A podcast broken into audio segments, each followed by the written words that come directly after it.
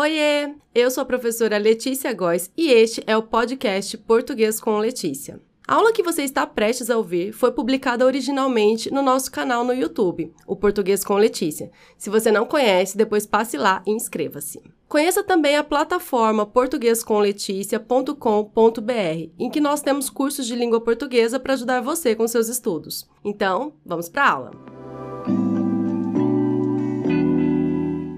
Oiê! Bem-vindos a mais uma aula aqui do Português com Letícia. Hoje eu venho aqui com um novo formato de aula. É uma aula rápida em que eu comento alguma questão já trazida nas nossas redes sociais e vou explicar a resposta para vocês. Vamos lá?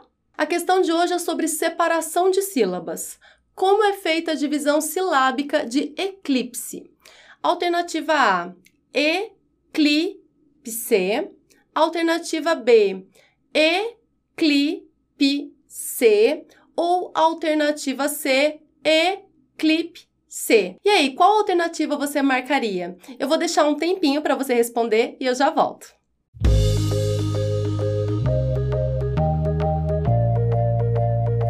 Antes de comentar a resposta, eu vou mostrar como as pessoas votaram na nossa enquete. Você pode perceber que foi bastante equilibrado, mas a maioria ficou na alternativa A.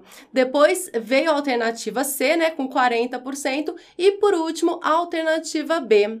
Mas a maioria errou. A divisão correta da palavra eclipse não está na alternativa A, mas está na alternativa C.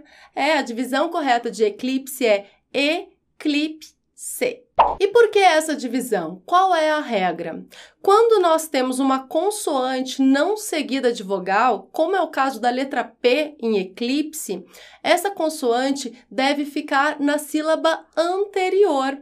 Por isso, o P fica junto com o cli, eclipse porque o P é uma consoante não seguida de vogal. Agora, se a consoante não seguida de vogal for no começo da palavra, ela deve ficar na sílaba seguinte, como é o caso de psicólogo. Em psicólogo, nós temos uma consoante não seguida de vogal, que é a letra P.